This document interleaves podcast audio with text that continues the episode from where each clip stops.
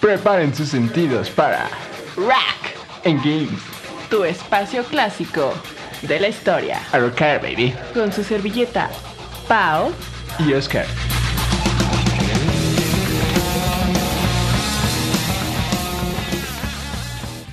Mis queridos muchachones, ya estamos de vuelta otra vez. Ya, les caímos.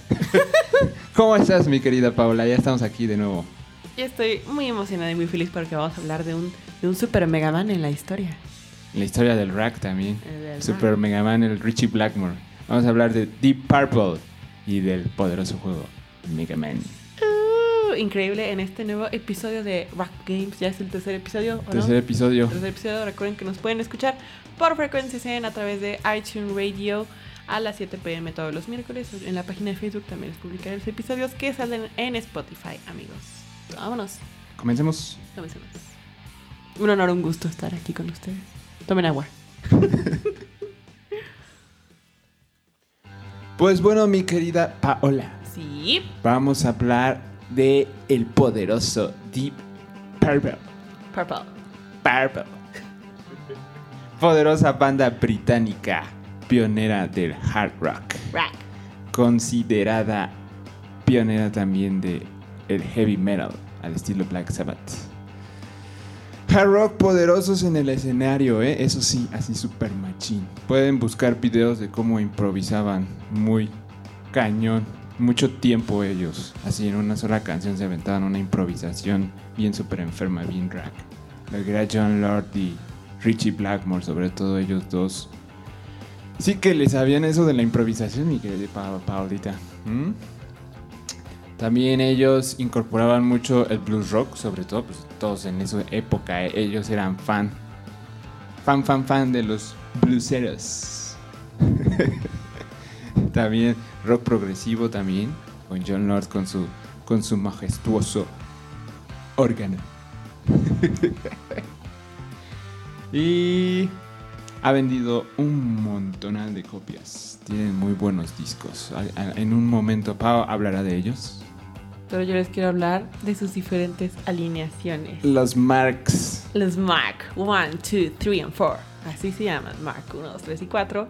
Pero la más increíble, la más que tú dices, mmm, hitazos, fue la Mark II, por Ian Gillan en la voz, Richie Blackmore en la guitarra, que qué hermoso nombre. Amigos, por favor, si tienen un hijo, pónganle así a su hijo. Qué lindo, mm, divino nombre. Richie Blackmore, ¿qué tal, eh? John Lord, claro, en los teclados. E Ian Pace, batería, y Roger Glover en el bajo. Más exitosa y la que más ventas ha cosechado. ¿Qué me puedes decir al respecto, queridísimo Oscar? En efecto, mi querida Paola, las formaciones icónicas de Deep Purple. Eh, hablando, por ejemplo, un poco del Mark I, con el poderoso Rod Evans en la voz. Sacaron su primer hitazo, la canción de Hash. Eh, Eran un poquillo. Yo los. eh, escuchar el primer Deep Purple es como un poquillo más fresán. ya fue cuando entró Ian Gillian a la voz en el Mark II, donde ahí sí se debrayaron bien machín con un buen de éxitos. ¿O no, mi querida Paola? ¿Qué éxitos conoces tú del Mark II? Definitivamente lo que marcó el cambio a Mark II, porque ustedes dirán, bueno, ¿y qué, qué determinan esos, esos cambios? Diríamos que es el álbum titulado Deep Purple in Rock. En rock, amigos. Ahí se publicaron canciones como Chelsea Time, Speed King, Heart Loving Man, Bloodsucker. Poderosas canciones. poderosísimas. Pero yo les quiero hablar de un evento súper interesante que pasó en estas épocas, 1970. Era la gira de ese álbum, In Rock. Y un, un incidente bien padre, así de chismecito caliente entre Deep Purple y Jess. Recordemos que Jess no es una banda como tal de rock, pero era también influyente en esos tiempos. Jess lo recordarán por la canción Owner of a Lonely Heart, es de ellos. Entonces, estaban en la décima edición del National Jazz and Blues Festival en Plumpton, Reino Unido, por si quieren saber. Los organizadores dijeron, bueno, pues vamos a poner a Deep Purple hasta el final, para que cierren con broche de oro, como no. Pero Jess dijo que no, se opuso y sus miembros dijeron, no, no, vamos a llegar tarde para nosotros ser los últimos en tocar y que no sea Deep Purple. Miren amigos cómo estaban las envidias en esos tiempos. Y Deep Purple, por lo tanto, fue obligado a salir antes de tiempo para que no cerraran. Y así que Richie Blackmore, hombre, hombre increíble con... ¡Ay, divino, divino! Blackmore decidió de vengarse. ¿Y cómo se vengó? Durante el último tema de Deep Purple, que fue un cover de Painted Black de los Rolling Stones, que si no han escuchado ya hablamos de ellos en nuestros anteriores capítulos, durante este momento Richie ordenó a su roadie que vaciara combustible en todos los equipos, amigos, ahí en el escenario que vaciaba gasolina. Y luego les prendió fuego, o sea, literalmente dañando todos los sistemas de audio mientras tocaban en medio de las llamas. Imagínense ese escenario de todo incendiándose en medio de un concierto de rock con la canción de Penny Black de los Rolling Stones. No, no, no, estuvo increíble. Y por lo tanto, obviamente, cuando subió Jess, pues ya, pues ya, ripieron los equipos de audio. Eh, pero aún así, un momentito después, cambiaron los organizadores, los equipos de audio están bien preparados y aún así Jess pudo tocar, ¿no? Pero pues esa escena definitivamente superó cualquier cosa, superó, aunque hayan ellos cerrado el concierto los de Jess, la escena de los equipos quemándose definitivamente lo superó. Luego viene un LP Fireball, publicado en el 71, un año después, y ahí los éxitos son cosas, bueno, de entrada la canción Fireball, ¿no? Demon Eyes, The Mule y No, No, No. Eh, y lo que, y definitivamente el punto, la cumbre, lo así padrísimo, increíble, fue el álbum Machine Head. Ustedes lo conocerán seguramente, es el más popular de todos. En, el 72 fue released, fue publicado. ¿Y qué contiene? Porque es tan padre, porque es tan increíble el Machine Head. Pues tienes la canción hiper popular, súper conocida así por todo el mundo, aunque no sean muy, muy, conocedores de la banda, la conocen. Smoke on the Water. Popularísima. ¿O no, mi querido Oscar? Dice que sí, confirma. Además en ese álbum también estaba Highway Star, que también es, uh, mm, canción sasa. Space Rocking, Lazy, Pictures of Home y Never Before, pero definitivamente Smoke of the Water fue el que los, los super saltó a la fama. Así es, mi querida Pau. Ese Richie Blackmore sí que era un loquillo. Un loco loquillo. Sí que se aventaba unos buenos berrinchazos. Como también el que es muy conocido es el de el California Jam en el 74. Porque Jimmy, Jimmy, Richie quería tocar cuando fuera a oscurecer. Pero no, la banda de antes terminó antes. Y este y pues ya fueron a buscar a Deep Purple. Pero no, Richie no quería abrir porque él estaba aferrado a tocar cuando él quisiera. Entonces no le abrió la puerta. Estuvo ahí encerrado como media hora, dejado afuera ahí al, al que los fueron a buscar. Y hasta que salió, e igual hizo lo mismo. Ah, preparó a todos para que rociaran gasolina en ciertas guitarras y a los amplificadores. Creo que si, en- si buscan el video se ve cómo empieza a agarrar los... Agarró todos los gabinetes y los empezó a lanzar así bien extremo. Lo pueden buscar, es muy, es muy chistoso ese video. Pero pues lo que sí dicen es que él era muy profesional, o sea, es un, es un musicazo, tocaba excelente, ahí en ese concierto a pesar de ese berrinchazo, toca excelente. Creo que es cuando estaba ya con la alineación del disco de Burn. Burn. Burn. Pues, amigos, si eres tan bueno como él, pues te vas a desear también. ¿no? Pues, ¿quién- ¿quién, Exactamente. te va a decir que Son pues, tú, rockstars. tú puedes incendiar lo que quieras? ¿Quién te va a decir algo?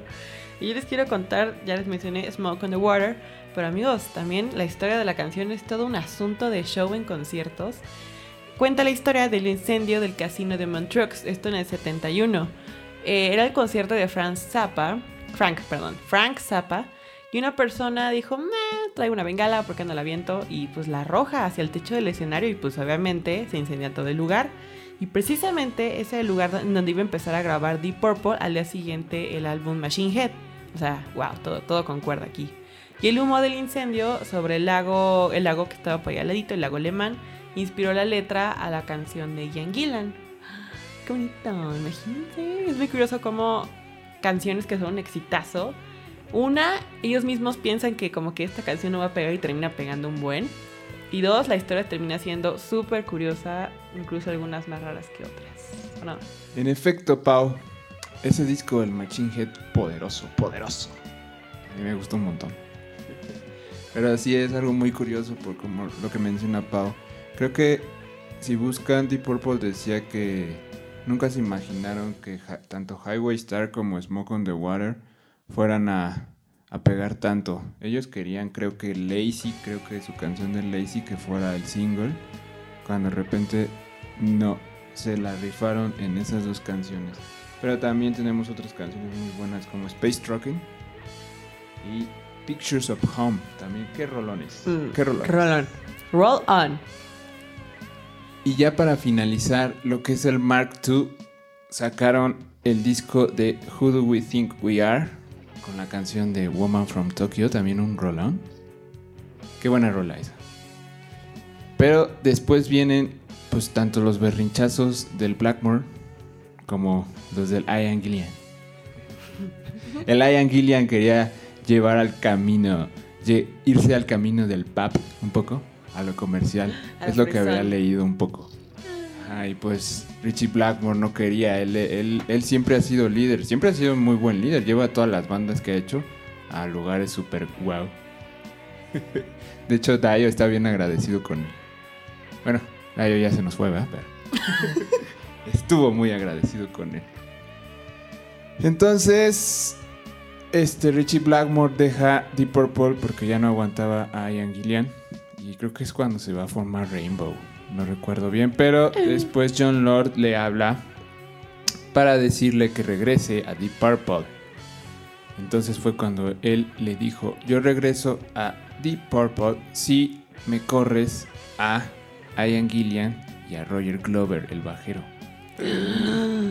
Entonces, quién sabe cómo fue, pero accedieron y John Lord y Ian Pace, el baterista, se quedaron y fue cuando trajeron a otros dos miembros para formar el Mark III, donde viene el poderoso disco de Burn. Así todo un chismesazo de vecindades, ¿eh?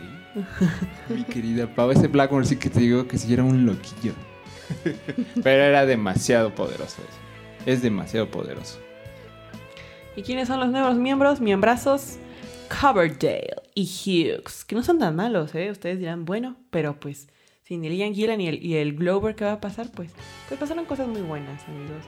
Y es que cuando a Gillan, bueno, cuando Blackmore expulsa a Gillan, Gillan entra en la depre, pero luego produce bandas Nazareth o Judas Priest, por ejemplo. La verdad es que el camino musical continúa.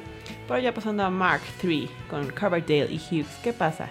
La nueva alineación se presenta a los medios en el 73, mm, en el castillo de Clearwell, y sale al mercado el álbum Burn. Burn, amigos, Burn. ¿Cuál, cuál ustedes cuál consideran que es mejor, el Machine Head o el Burn? ¿Tú qué opinas? Pues para mí es mejor Machine Head, pero Barnes sí está muy pro. Yo, yo diría que Burn, amigos. Tengan la oportunidad de escuchárselo en un vinil, porque Burn está muy padre. Tiene canciones increíbles como Mistreated, mm, Roll On, así es, también es un Roll On, You Fool No One, Might Just Take Your Life, Lay Down, Stay Down. ¿Tú cuál recuerdas? Pues, por ejemplo, a mí la versión de Mistreated me gusta más cuando la canta el Tayo. Con Rainbow. Con Rainbow. Muy buena. muy Muy, buena. muy buena canción. La versión de Deep Purple no me gusta mucho porque no soy tan fan del Mark III, yo, eh, en mi opinión. Pero Barn, la canción de Barn sí es un rolán. Y les quiero contar que en el Mark III hubo así la super gira, la giraza. La primer gira con esta nueva alineación de 74 en el Festival California Jam. Sí fue donde hizo el berrinche que mencioné. Super berrinche, pues ahí fue la mayor audiencia de la historia en Deep Purple, 260 mil personas. Mm, increíble. ¿Y qué, pues, qué pasó ahí? Pues primer concierto con la nueva alineación, el berrinche de este muchachito, que guapo, increíble persona, pero pues berrinche, ¿no? ahí son los cantantes. ¿Y qué pasó ahí también? Pues también el California Jam fue a causa de, la, de esa utilización de ese sistema de sonido mucho más grande y potente hasta ese momento que fueron identificados como la banda más ruidosa del mundo, del world, amigos, por el Guinness World Records. World Records. ¿Por qué? Cuéntanos, Oscar. ¿por qué son? Pues porque eran poderosos. Es que tanto John Lord como Richie Blackmore, ellos también eran una pareja así súper perfecta. O sea, las improvisaciones, no sé si busquen, eh, por ejemplo, cómo se responden, se preguntan y se responden. Le lanza pregunta con el órgano y luego Blackmore le responde con la guitarra.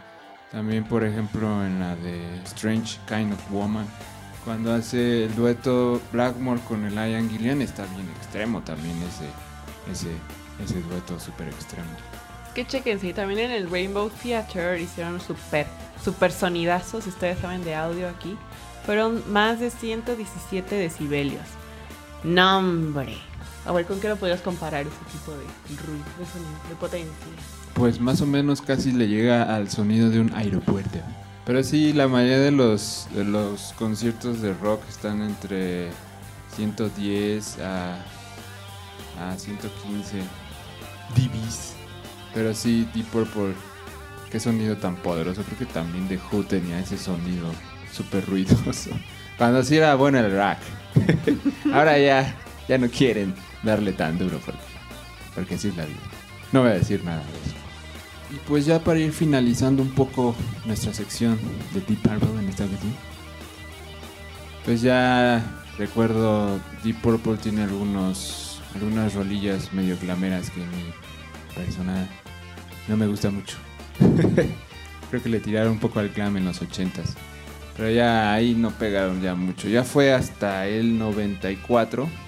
Bueno, todavía se, se juntaron en varias ocasiones el Mark II, pero sobre todo para, para tocar en vivo. Y, pero ya al final sí, ya Richie Blackmore ya no soportaba para nada a Ian Gillian. Son cosas que pasan, ¿no? Son relaciones tóxicas. Y ya fue como para el 94 que llega Steve Morse a la guitarra. No soy tan fan de Steve Morse. Es un poquillo más virtuoso. No soy tan fan de los guitarristas virtuosos. Pero con esa es la alineación que está hasta el momento. Los fuimos a ver hace poco. Uh, Y suenan muy bien, la ¿eh? verdad. Sí, sí, Al principio tocaron canciones de su nuevo álbum y después ya se echaron las de Highway Star. Sí, las clásicas y el cantante es chistosísimo en escenario, amigos. Se lo recomiendo ver. Es un señorcito, trae una playera con temática mexicana y así ba- bailaba como señor. Ustedes conocerán de los bailes de señores que están nada más ahí parados moviéndose de un lado a otro. Pero muy bueno, súper potente. En efecto, ese concierto estábamos nosotros hasta arriba, pero en medio no es el clásico, están los chavos ahí todos unidotes, ¿no? ¡Guau! Echando el, el, el S. Sino ponen sillas así concierto como tipo antiguo, así en los de Black Sabbath y en los de Deep Purple pueden observar eso. Que ponen sillas y ya la gente está ahí nada más y bailando en su lugar. No es tan, tan rudo. y pues también para finalizar pues John Lord lamentablemente falleció en el 2012, si no me equivoco, Pau. Lamentablemente una pérdida muy grande porque para mí John Lord sí, es- sí fue el, el de los más, no puedo decir groserías, pero de los más cañones en esa banda. Y Richie Blackmore estuvo haciendo sus proyectos, Blackmore's Night creo que se llamaba, donde ya no tocaba rock sino más como música barroca con su esposa. No sé si su esposa o no, no su pareja. Escúchenla, es buena para algo diferente. Pero hasta hace poco creo que todavía ya di- dijo que ya iba a regresar al rock con un poco de Rainbow. No sé quién es el vocal, pero sí le daba un poquito al estilo de Dyer. Quería volver al rock, el Richie Blackmore. Ahora, mi querida Paula. que todos se pelean. Después hay muchos, muchos cambios, amigos, de que se van, vuelven, luego van a otros proyectos como Rainbow, otro se fue a Whitesnake, esta banda glamour, amigos, y así muchos otros. Pero el de Rainbow, mm, sí, sí. Así es, Pau. Pero ya creo que démosle mate al rock. Mate, remate. Ahora nos tocan los games. Give. Vamos a hablar un poco del poderoso juego de Mega Man. Hablando de hombres megas, como Richie Blackmore, aquí viene Mega Man. Es solo un niño Mega Man. Mega Man, conocido en Japón como Rockman. Un chavillo azul disparando. Chavillas. Sí, yo recuerdo mi primer juego de Mega Man, el que terminé fue el X y también el, el 8. ¿Cómo me gustaban esos dos juegos? ¿Qué nos puedes decir de Mega Man, mi querida Paula? Historia. Es creada por Capcom y Capcom es esta, ustedes lo recordarán en los intros de los videojuegos, dice Capcom. Pues está muy padre. Yo lo recuerdo. Bueno, nunca pasé uno honestamente, pero vi cómo los jugaban. Y si ustedes quieren ponerse en ácidos y ver algo que les dé epilepsia, definitivamente Mega Man es la opción. O sea, yo no sé cómo juegan. Porque claro, también tiene su nivel de dificultad. Obvio, obvio, yo me caigo y me muero en todas partes. Eh, ya nos contarás un poco de qué se trata, con quién, quién pelea, qué onda. Pero sí, definitivamente tiene unos colores altamente fluorescentes, contrastantes, parpadeos. Por eso les digo lo de la epilepsia, porque wow, o sea, mis ojos se cansan increíblemente. Y Taylor tiene una musiquita MIDI preciosa, hermosa, que usted le está escuchando en este momento. Pero por favor, cuéntanos. Creado en 1987 por Akira Kitamura. Kitamura. Pues su historia no es compleja, solamente está el Dr. Light contra el Dr. Wily. Dr. Light creaba este, este tipo de, de robots, crea a Mega Man para pelear contra el Dr. Wily. Entonces tú nada más empiezas va el chavito disparando. pa, pa, pa, pa. Tienes que enfrentarte a... Son más o menos como ocho malitos antes de ir como a las fases finales de cada Mega Man. Eso sí recuerdo. Es que hace poco pasé del Mega Man del 8 al 10. No he pasado los primeritos. Y todos esos, creo que del 1 al 3 y del... Ay, no recuerdo. Todos, todos son en 8 bits. Menos el 8 y el 7 creo. Y después ya en el 9 y el 10 regresaron a su clásico 8 bits. Salió para el Nintendo el, primer Mega Man. En efecto. Mm, y es que amigos, como datos curiosos, Mega Man tenía los ojos azules, así azul, como el mar, increíble.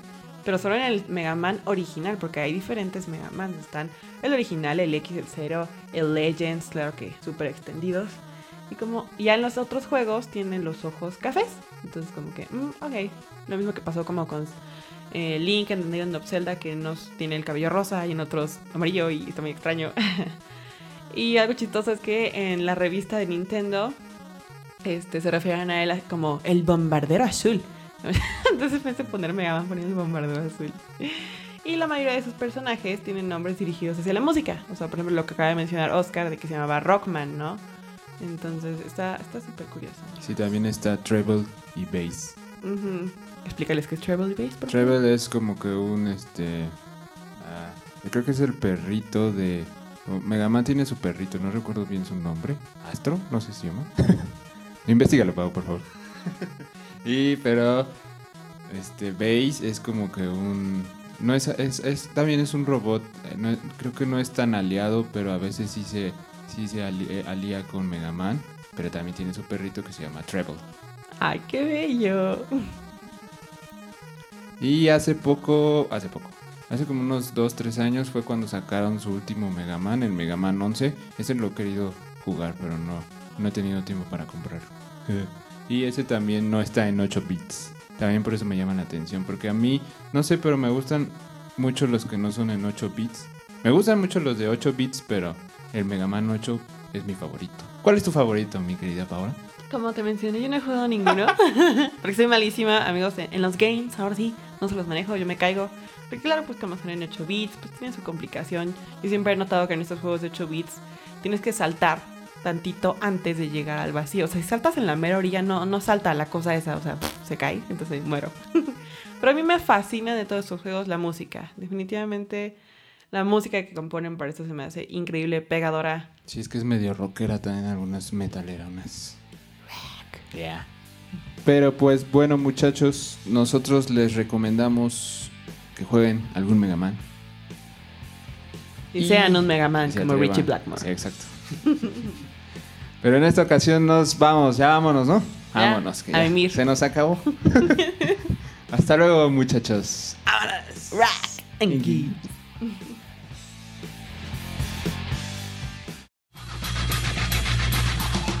Esto fue Rack and Geek. Rock para tu alma. Yeah.